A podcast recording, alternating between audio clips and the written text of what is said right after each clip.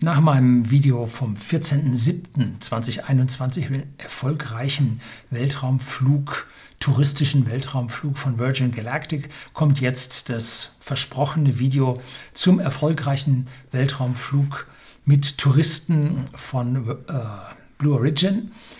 Und beide Unternehmen plus einer beigedichteten SpaceX befanden sich in einem von den Medien ja, groß berichteten angeblichen Wettrennen in den Weltraum. Nun ja, vielleicht hat Virgin Galactic den Flug ein bisschen vorgezogen, kann sein. Aber dass es jetzt soweit war und es übereinstimmend war, war mehr oder weniger Zufall. Die ersten Flüge fanden schon vor vielen, vielen Jahren statt und die Firmen sind geflogen, als sie meinten, es wäre nun soweit. Ne, beides war erfolgreich, also waren sie tatsächlich soweit. Bei dem Video, was jetzt auf dem Kanal von Blue Origin zu sehen war, live, waren genauso 500.000 Zuschauer live dabei wie bei Virgin Galactic auch. Kleinen Fact am Rande, ich, normalerweise sagt man Fun Fact, aber in diesem Fall nicht. Was war denn oder ist denn die Rakete, die am häufigsten in den Weltraum geflogen ist? Hm, das müssen wir erstmal definieren. Was für ein Weltraum? Ja, sagen wir mal die 80 Kilometer. Welche Rakete ist am meisten geflogen? Hm, denkt man kurz nach. Da sagt man Russland Sojus. Nun, die haben 1500 Stück, glaube ich, schon geschossen. Für bemannte, für unbemannte, für militärische und, und, und. Also das ist schon eine erhebliche Zahl. Aber nein, es gibt eine, die noch häufiger geschossen wurde. Na, jetzt fangen die Leute zu denken an. Ist schon ganz lange her. Das waren die Deutschen mit der V2. Die hat typischerweise eine Gipfelhöhe von 85 Kilometern erreicht, also politischen Weltraum erreicht, ja, und hat leider einen Sprengkopf auf die verschiedenen äh, befeindeten Länder dann geworfen. Aber mit 3000 Starts und Weltraumflügen hat sie immer noch einen sehr unrühmlichen Weltrekord an dieser Stelle inne. Ja, auch bei diesem Video oder bei diesem Flug, also meinem Video über diesen Flug, gibt es eine Menge Rekorde zu vermelden, auf die Sie immer wieder hingewiesen haben. Und äh, darum soll es heute gehen, auch ein bisschen im Detail, was bei dem Flug so war. Bleiben Sie dran.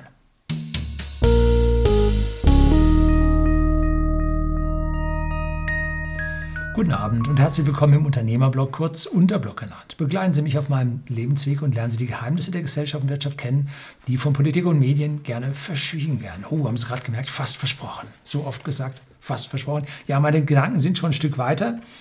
Und äh, warum traue ich mich jetzt hier dieses Video zu drehen? Nun, ich bin studierter Diplom-Ingenieur für Luft- und Raumfahrttechnik, habe allerdings in diesem Beruf mein Leben lang nicht gearbeitet, weil als ich fertig wurde, ging es absolut in die Rezession und besonders in Sachen Weltraum, sogar in Sachen Flugzeugen, sodass für mich da kein Job abfiel.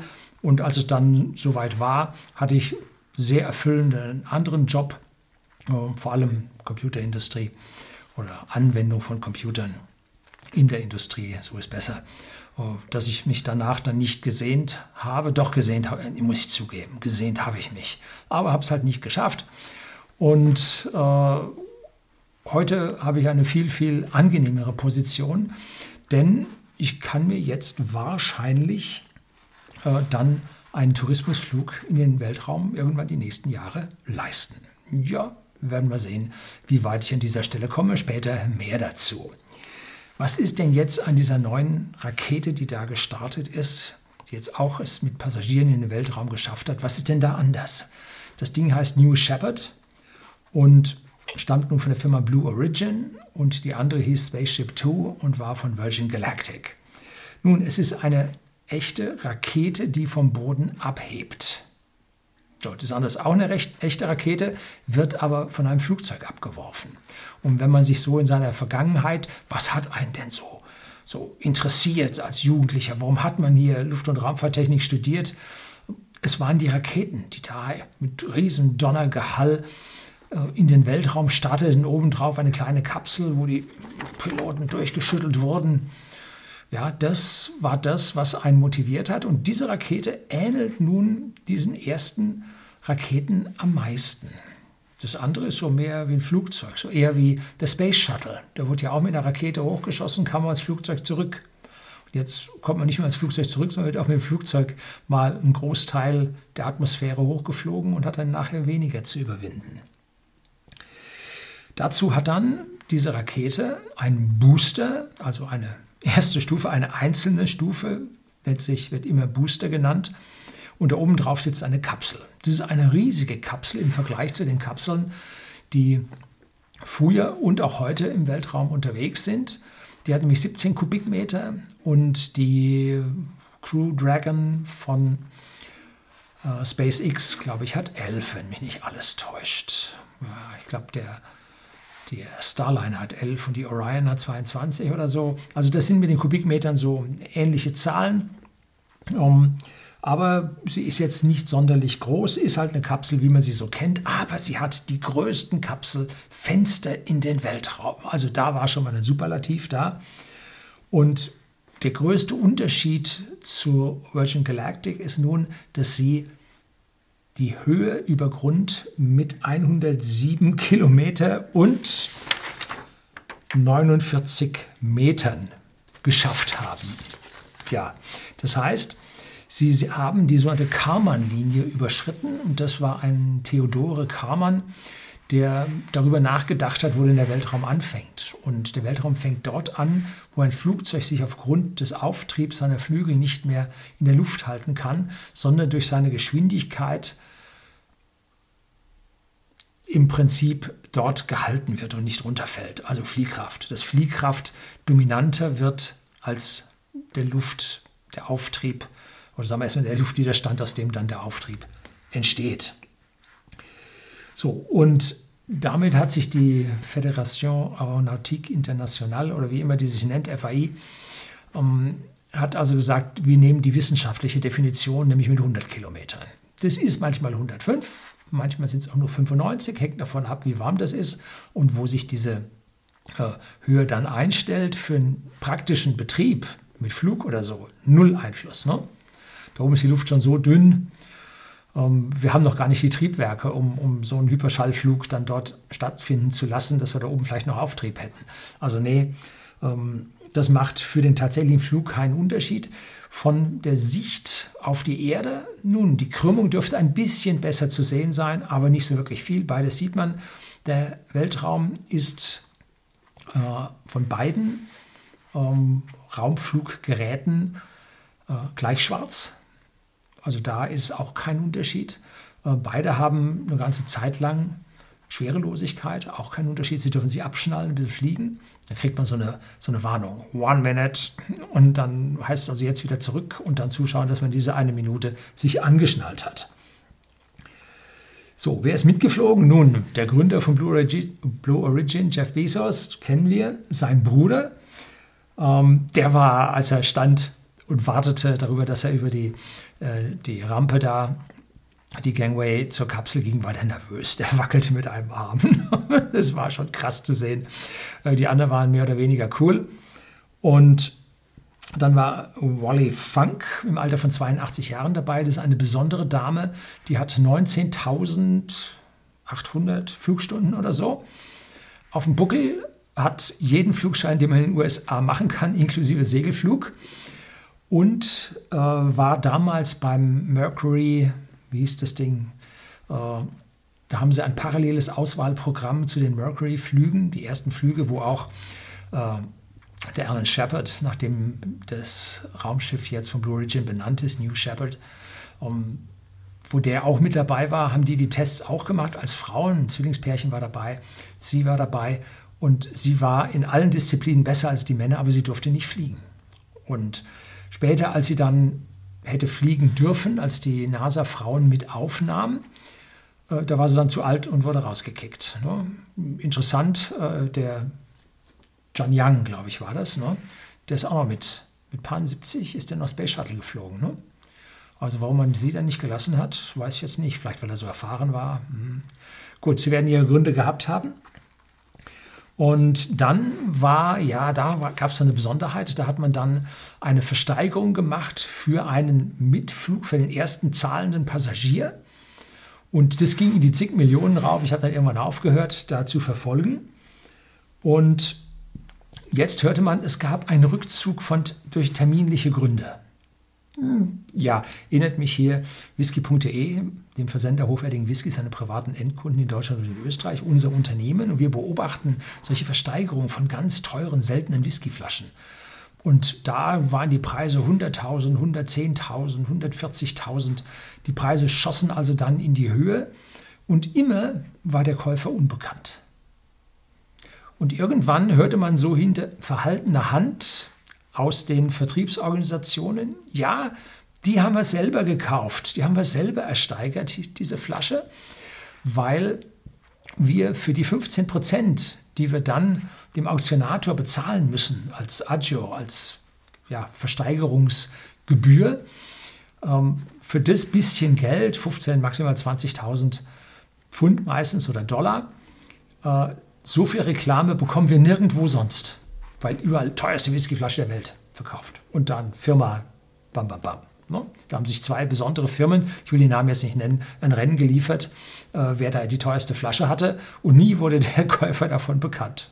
Ja, einen, glaube ich, hat man dann zum Schluss dann tatsächlich mal gefunden. Ähm, aber die Wahrscheinlichkeit ist immer noch da. Die Leute denken immer noch darüber nach, ob das nicht ein Fake war, äh, um hier mediale Aufmerksamkeit für laut zu bekommen. Könnte ich mir vorstellen, will ich jetzt nicht zwingend unterstellen. Jedenfalls kam dann ein Oliver Damon im Alter von 18 Jahren dran. Das war also dann wohl ein Nachrücker. Und jetzt fragt man sich, hu, warum ist das jetzt zufällig der jüngste Astronaut, der jemals dann geflogen sein wird? Hat man hier auch unter den Nachrückern dann genau den ausgesucht, der hier einen weiteren Superlativ, nicht nur älteste Astronautin wie die Wally Funk, sondern auch jüngsten Astronauten mit dazu nimmt und dann noch international ähm, jemanden aus, äh, aus den Niederlanden. Nun, auf der anderen Seite, so ganz paritätisch waren sie nicht, weil ja bei Virgin Galactic ganz wichtig darauf aufgepasst wurde, dass wir hier also paritätisch zwei Frauen und zwei Männer haben mitfliegen lassen. Und hier waren es nun drei Männer und eine Frau. Hm. Gut, äh, wie auch immer. Ne? Es gibt geflogene Astronauten und nicht geflogene Astronauten. Es gibt also Leute, die sind Astronauten, haben Berufsbezeichnung Astronaut, die sind nie im Leben geflogen. Hm, ja, wie das? Nun, äh, die NASA hat äh, Backup-Crews ausgebildet. Wenn also eine Crew irgendwie krank wurde vorm Start, dann hat man nicht nur einen Astronauten ausgetauscht, sondern die ganze Crew. Und dabei ist es dann passiert, dass dann für die nächsten Flüge wurden die Crews wieder getauscht. Also von Mercury über Gemini zu Apollo äh, kamen öfter die identischen Astronauten zum Einsatz und so ist da auch ziemlich jeder auch mal geflogen, weil es so viele Flüge gab und doch ein Vergle äh, vergleichsweise kleines Astronautenkorps. Und bei der NASA dann mit dem Space Shuttle, also war auch NASA, aber bei dem Space Shuttle hat die NASA dann Astronauten gehabt, die nie geflogen sind, aber volle Ausbildung hatten und leider nie in die Gelegenheit kamen, dort mitzufliegen. So, diese äh, Blue Origin, die New Shepard, hat die überhaupt einen Namen bekommen? Ist die getauft worden? Ich glaube nicht. Ist 15 Mal erfolgreich geflogen und dieser Flug war jetzt der 16. Also die sind weitaus öfter geflogen, als nun äh, Virgin Galactic da geflogen ist. Und sie haben auch, wie Virgin Galactic, nicht sechs Passagiere, wie es möglich ist, sondern nur vier mitgenommen, damit sie aus meiner persönlichen Sicht sicher die Höhe erreichen können. Genauso wie bei SpaceX wird das Ding automatisch gestartet. So ganz anders als ähm, bei Virgin Galactic, wo also dann die zwei Piloten im Trägerflugzeug und die beiden Piloten in dem Raumschiff die Trennung nach gegenseitigem Go dann und Bodenstationen mit Fernüberwachung dann geben und das tatsächlich dann händisch ausführen, geschieht der Start von dieser New Shepard völlig automatisch, genauso wie bei der Falcon oder der Falcon Heavy. Allerdings die Autosequence bei SpaceX ist normalerweise 60 Sekunden und hier sind es nun 120 Sekunden, also zwei Minuten. Und hochinteressant ist es, wir haben jetzt ja einen anderen Treibstoff. Wir haben flüssigen Wasserstoff und flüssigen Sauerstoff die miteinander reagieren in einem hocheffizienten Triebwerk, dem BE3. Da habe ich das letzte Mal, glaube ich, eine falsche Bezeichnung genannt. Bitte um Entschuldigung. Äh, ich habe lange nicht so viel Zeit und Gelegenheit, ähm, diese ganzen Dinge mir anzuschauen und zu memorisieren. Ich habe eine ganze Menge noch sonst am Hut, sodass das hier reines Hobby ist. Und weshalb ich dieses Video drehe, ist, weil ich das in gewissen Zusammenhang setzen kann, der mir ja meine Ausbildung und nun mein geschichtlicher Überblick mir hier erlauben. Interessant ist also beim Start, dass hier das Triebwerk in einer anderen Farbe leuchtet also Wasserstoff-Sauerstoff-Triebwerke, kennt man von der Delta Heavy. Die brennen auch anders. Und zuerst sieht man also dann so einen rötlich-goldenen Ton, wogegen die Methantriebwerke, Raptor-Triebwerke von SpaceX bläulich brennen. Und äh, die Falcon Heavy, die läuft mit Kerosin, äh, beide mit flüssigem Sauerstoff als Oxidator. Und die brennen dann eher gelblich-weiß. Also da schon ganz anders. Und wenn dann das Raumschiff oder die Rakete, der Booster, die Atmosphäre weitgehend verlassen hat, dann wird es farblos und man sieht da nur im Prinzip den Wasserdampf, der da hinten erscheint. Vorher hat man ja, ja nicht nur Wasserdampf, der da hinten rauskommt. Nein, Stickoxide ohne Ende. Das Ding ist ja heiß. Ne?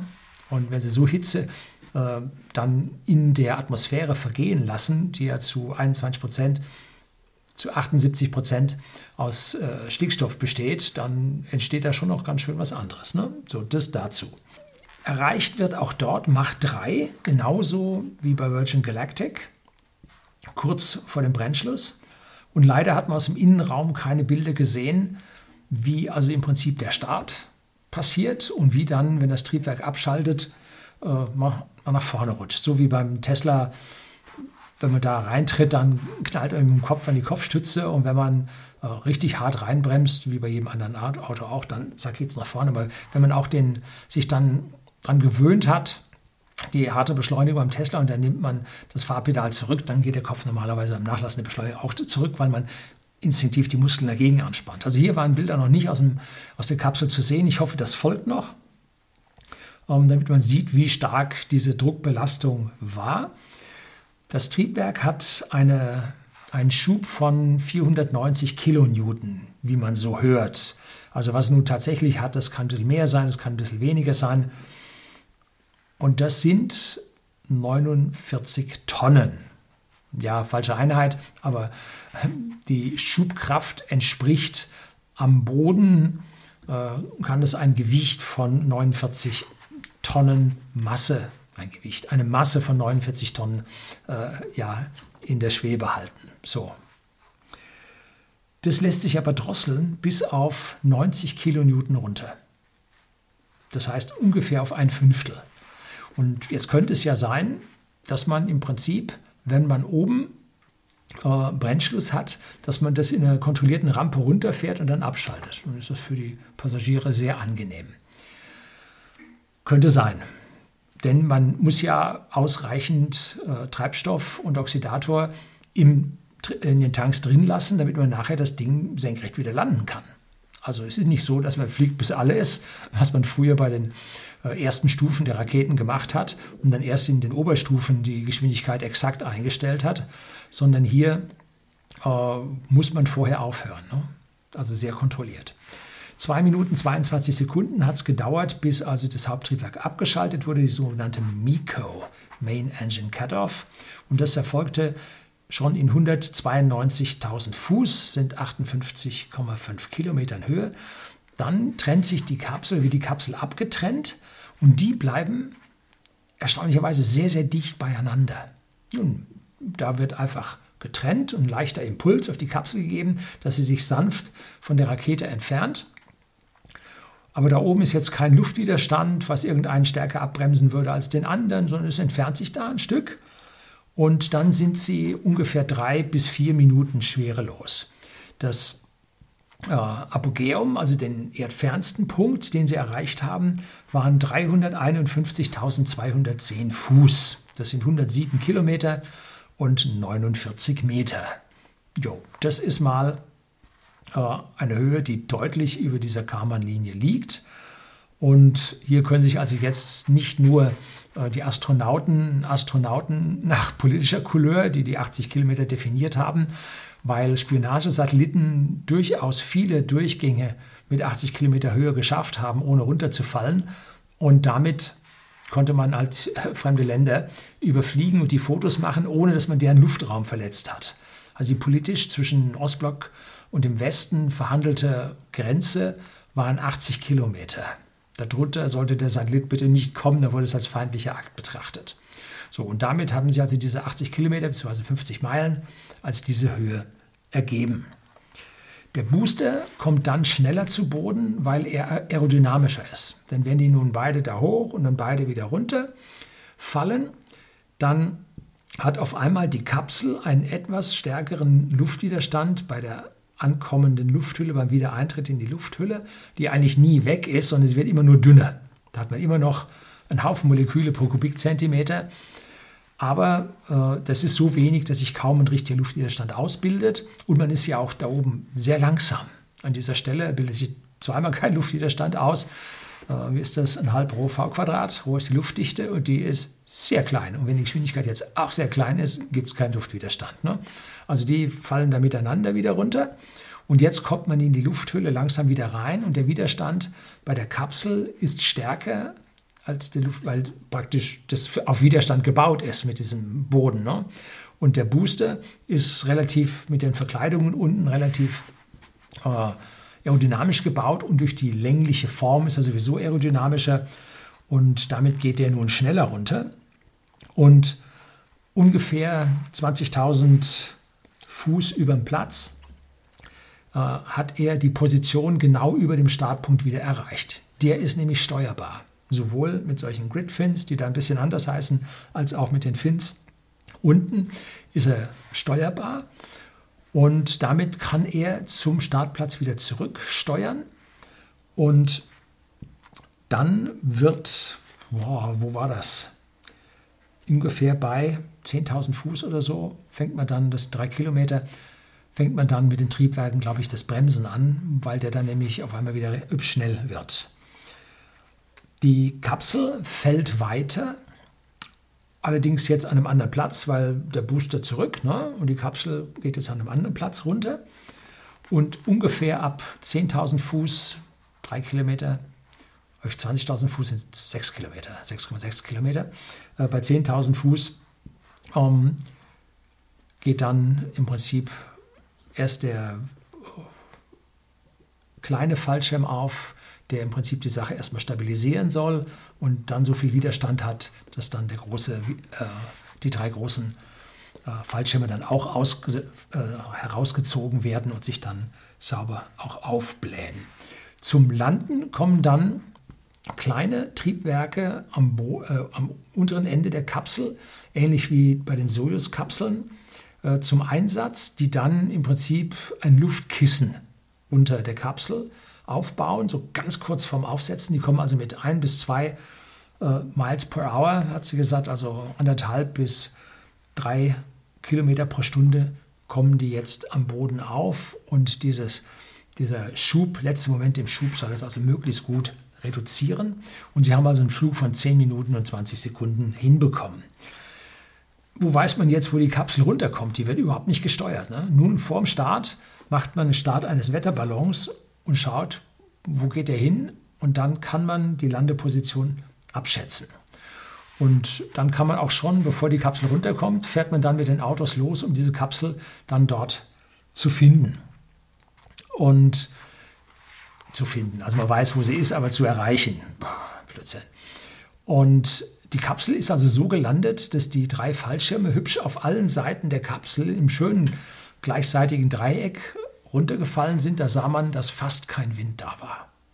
Also die ist sehr, sehr sauber, toll runtergekommen.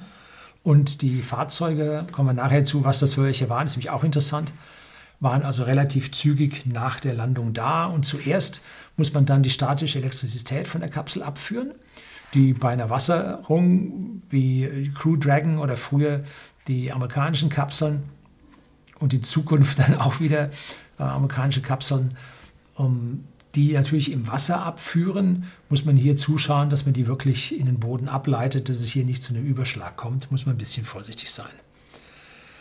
So, wenn man jetzt das anschaut, wie Start und wie Landung da jetzt medial mit Selbstdarstellung, mit Aussehen der Gebäude und der ganzen, des ganzen Equipments war, dann war das eine, sage ich mal, Rampensau und das andere war Familienausflug. Ja, Virgin Galactic, Richard Branson, Sir Richard Branson, eher so im Bereich Rampensau, ein sehr medial aktiver Mensch mit einem Lächeln im Gebiss, dass es also schon krass ist. Und bei der Familie Bezos sind ja Jeff Bezos und sein, äh, sein Bruder äh, mitgeflogen. Da war es dann doch eher so familiär, wurde nachher von Familienmitgliedern natürlich begrüßt, wurde Richard Branson dann auch.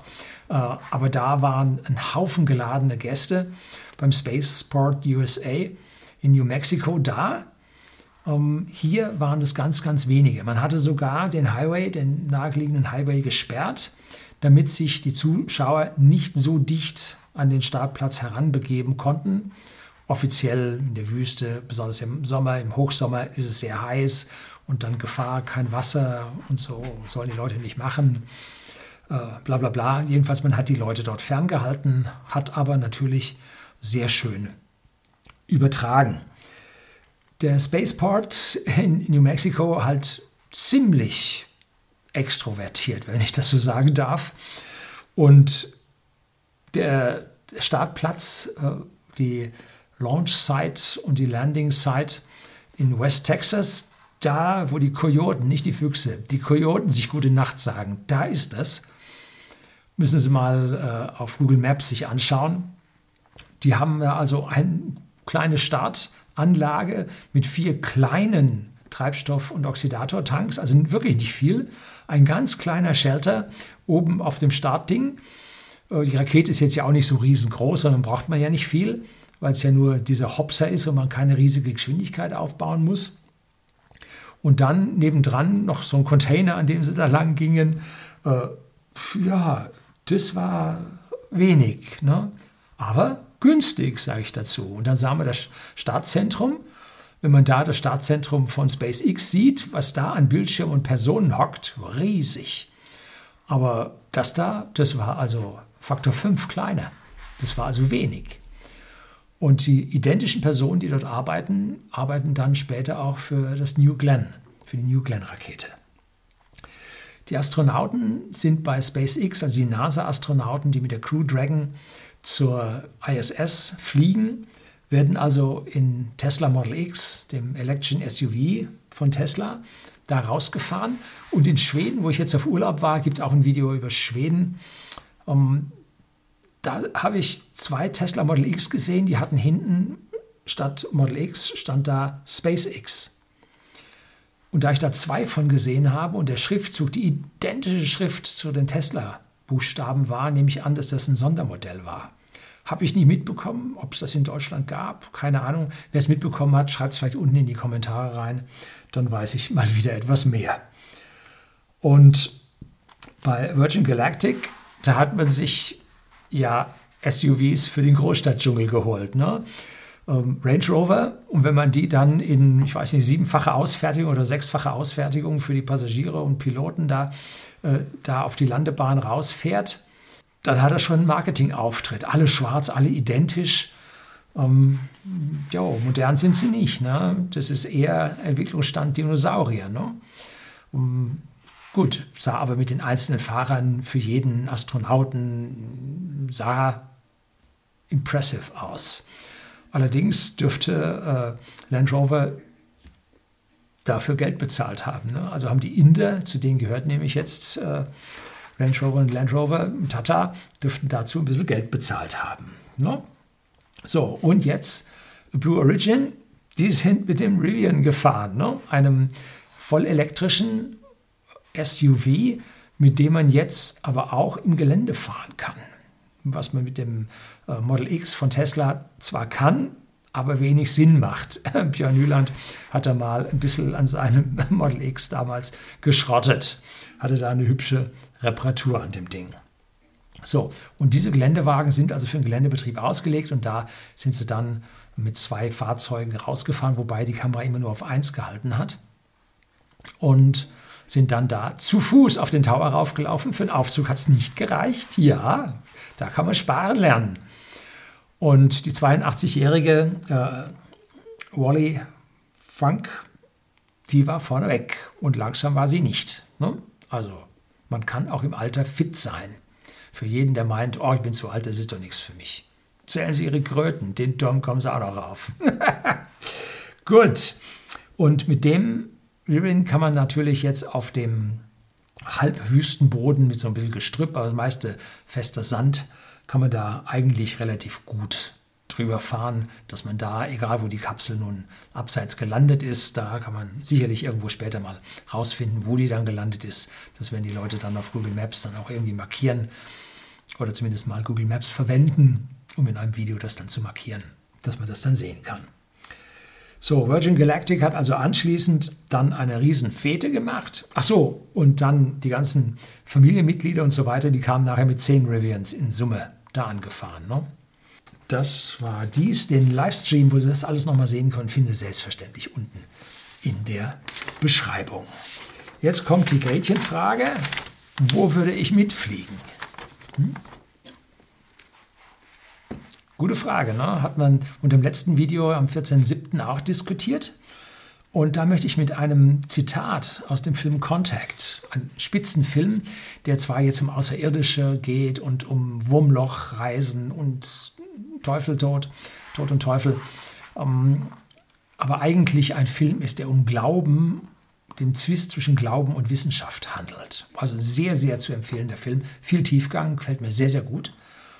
Und da sagt dann, nachdem das erste Wurmloch-Generator da kaputt gegangen ist durch das Sabotage, sagt einer äh, in dem Film, warum mit einem zufrieden geben, wenn man für den doppelten Preis zwei bekommt? Wenn der Preis weit genug nach unten kommt, warum soll man nicht mit beiden mitfliegen? Hm. Kommt darauf an, wie weit er runterkommt. Ne? Habe ich im letzten Video diskutiert, wo der Preis vielleicht hingehen könnte, will ich jetzt hier nicht wiederholen. Interessant war die Aussage von dem Leiter, Chief Engineer, dass man mit der Rakete mehrere Dutzend Mal fliegen kann. So, da darf man sich jetzt überlegen, was mehrere Dutzend Mal bedeutet. Auf jeden Fall mehr als 24, würde ich sagen. Weil mehrere ist für mich mehr als zwei. Sonst hätte man zwei Dutzend Mal gesagt. Also mehrere Dutzend Mal fliegen kann. Und diese Rakete ist jetzt nicht nur der Träger für Touristenflüge ins All. Das ist sozusagen das erste entwickelte Kleinmodell für die kommenden großen Raketen, die New Glenn. Und die New Glenn gibt es also dann als Zweistufe und gigantisch als Dreistufe. Und in den beiden Oberstufen kommt dieses BE3-Triebwerk und die gesamte Technik mit, äh, ja, mit Steuerung, Lageregelung und auch äh, das Landen der ersten Stufe, sogenannten Boosters, das dann bei den New Glenn auch Methantriebwerken, mit Methantriebwerken fliegt, kommt da die Steuerung zum Wiederlanden dann auch zum Einsatz. Aber diese Wasserstoff-Sauerstoff-Triebwerke kommen in der Oberstufe, in den Oberstufen zum Eintritt, zum Eintritt, zum, zum Einsatz. So, bei, wenn man zwei Stufen hat, dann, also die zweite Stufe hat wohl zwei dieser Triebwerke und die dritte Stufe, falls sie eingesetzt wird, hat dann eins dieser Triebwerke. Die drei Unterfangen von SpaceX, Virgin Galactic und Blue Origin könnten unterschiedlicher nicht sein. SpaceX fliegt mit Personen bislang nur für die NASA zur ISS. Von Touristen hat man zwar bei der Falcon Heavy gesprochen und darüber nachgedacht, und zwar einen Flug rund um den Mond. Und es gab auch schon einen zahlenden japanischen Passagier mit zig Millionen, die der gezahlt hätte. Und er wollte dann noch, ich weiß nicht, einige Künstler mitnehmen, die dann ihre Eindrücke vom Mond dann da der äh, Welt nahe bringen sollte, sollten. Aber die Zertifizierung der Falcon Heavy für bemannte Flüge in den Weltraum hätte seinen Plan für Starlink und fürs Starship massiv verlangsamt und verteuert. Und deshalb haben sie das abgesagt und haben gesagt, okay, wir fliegen mit der Falcon Heavy nur ein zweites Mal, damit wir die Zertifizierung und dann äh, mit Wiederanlassen der Oberstufe zum Aussetzen weiterer Satelliten, das glaube ich war so eine Transporter 1 Mission, ne? wo man also zahlreiche, weiß ich mal, 24 Satelliten gestartet hat und dieses Wiederanlassen im Orbit und das Aussetzen mehrerer Satelliten ist wohl eine Anforderung, die äh, das US-Militär an Raketen stellt. Und mit diesem Flug konnte Falcon Heavy diese Zertifizierung erreichen, ist aber seitdem nicht wirklich geflogen, oder? Habe ich einen übersehen? Kann schon sein. Kennst du einen, kennst du alle. Oh, das war gemein. So, der Flug mit Passagieren ist dann selbstverständlich für das Starship geplant und es soll ja jetzt für Flüge zum Mond mit Passagieren es soll für ballistische Flüge auf der Erde für First-Class-Passagiere in 45 Minuten halb um die Erde eingesetzt werden und es soll ja auch mit Passagieren zum Mars fliegen. Letztlich hat einen diskutiert, äh, ob diese angepeilten 100 Personen zum Mars nun wahr sein könnten. Zweifel sind groß. Man hat auch schon mal nachgerechnet, dass es für so viele Passagiere sicherlich nicht reicht. Ähm, ja, aber man wird deutlich mehr als diese sieben Personen in der Crew Dragon oder in der Orion-Kapsel mitnehmen können. Orion-Kapsel habe ich für vier Personen ausgelegt. Ne? Da dürfte das Starship schon deutlich mehr mitnehmen können. So, und Virgin Galactic fliegt mit seinem Spaceship Two. Punkt. Das war's. Entwicklung ist insoweit abgeschlossen. Es werden selbstverständlich Optimierungen erfolgen. Und man wird vielleicht auch mehrere von diesen Starship 2, Spaceship 2s bauen, damit man einfach die wartenden Passagiere, die 600, 700, die schon angezahlt haben oder schon bezahlt haben, dass man die auf jeden Fall mitnehmen kann. Also da kann ich mir vorstellen, mehrere hängt sehr davon ab, wie sich die Queue weiter füllt, wie sich die Preise weiterentwickeln, ob sich der Bau eines zweiten rentiert oder ob man da aufpassen sollte, dass man hier möglichst viele Flüge mit einem Raumschiff machen kann, wobei aus Sicherheitsgründen, wenn ein Raumschiff zurückkommt und man stellt fest, uh, da haben wir einen strukturellen Riss, hm, ist aber blöd, ne? dass man dann auf jeden Fall ein zweites hat, um weiterfliegen zu können, um nicht zu sagen, jetzt steht alles. So, also damit sollte es eigentlich gehen und der Börsengang von Virgin Galactic hat ja 800 Millionen Dollar erbracht. Und mit diesen 800 Millionen Dollar kann man locker ein zweites bauen, eher sogar noch mehr. So, ja, man muss natürlich auch noch die ganzen Starts machen, weil die Leute ja vorbezahlt haben und das Geld ja im Prinzip schon in dem ganzen Ding drin steckt. Aber die Entwicklung hat vorerst an dieser Stelle ein Ende gefunden. Für Blue Origin ist dieses Unterfangen jetzt nur ein Zwischenschritt, ein extrem wichtiger Zwischenschritt, keine Frage, aber halt nur ein Zwischenschritt. Das richtige Ziel ist der erdnahe Raum, für extrem große Raumstationen. Eine Raumstation ist sogar das falsche Wort. Habitate mit zig Kilometern Größe. Da empfehle ich Blue Moon, ein Video, was ich gedreht habe über die Vorstellung von Blue Origin, was sie da so vorhaben, wo die Gedanken hingehen. Und wenn man weit denkt, sollen diese großen Habitate einmal für Menschen da sein, auf der anderen Seite gesonderte Habitate für Fabriken. Da oben gibt es Energie von der Sonne gerade genug. Und Material kriegt man von den Asteroiden. Da ist dann der schwere Unterschied nicht so groß. Es gibt metallische Asteroiden, es gibt Wasserasteroiden. Man hat also faktisch alles, Stein natürlich auch, faktisch alles, was man braucht, um hier oben große Habitate zu bauen, die man nicht von der Erde hochholen muss. Also das ist das eigentliche Ziel. Und diese Habitate will Jeff Bezos nicht bauen, sondern er will nur die Transportkapazität dafür zur Verfügung stellen und über diese Transportkapazität halt den, äh, ja, das Geschäft machen und die Welt enablen, dass das funktioniert. Ne? Das andere sollen andere machen. Genauso wie Elon Musk sagt, er fliegt zum Mars, aber dann die Station auf Mars und so weiter, das sollen bitte andere machen. Ne? Er kümmert sich dann auch darauf, dass man am Mars auftanken kann mit äh, den entsprechenden Treibstofffabriken, die dort mit Wasser und der Luft arbeiten können. Aber mehr hatte da jetzt mit Besiedlung des Mars in eigener Regie. Bislang werden zwar tolle Bilder gezeigt, aber der Plan, das selbst zu bauen, hat man so an dieser Stelle, zumindest ich, nicht gesehen. Diese riesigen Habitate sind natürlich nicht morgen, sind auch nicht in zehn Jahren, äh, aber vermutlich mal in 50 Jahren zu schaffen. Es ist immer wieder erstaunlich, was man auf Tagesbasis nicht schafft. Ne? Boah, da habe ich noch dies vorgenommen und jetzt ist schon wieder vorbei. Was man aber dann auf Jahresbasis doch schafft. Jahr, also was man auf Jahresbasis verschafft, wird unterschätzt. Was man auf Tagesbasis oder Wochenbasis schätzt, wird, äh, schätzt, ja, wird unterschätzt. Schafft, wird unterschätzt. Das heißt, je weiter es in die Zukunft geht, umso mehr kann man schaffen, als man sich vorstellen kann. Hm? Das ist das Interessante. So, wichtig der Start mit den nächsten Passagieren und zwar dann voll bezahlt. Ähm, ja, der andere hat auch voll bezahlt, aber mit allen Passagieren zahlend. Na, vielleicht gibt es da noch Verwandtschaft, die mitfliegt, kann man ja nicht so wissen. Äh, wird wohl ab September, Oktober 2021 der Fall sein. Wann Virgin Galactic wieder fliegt, das habe ich bislang noch nicht gehört. Falls Sie da eine Quelle haben, auch bitte unten in die Kommentare reinschreiben. Freue ich mich darüber. So, das soll es in Kürze gewesen sein.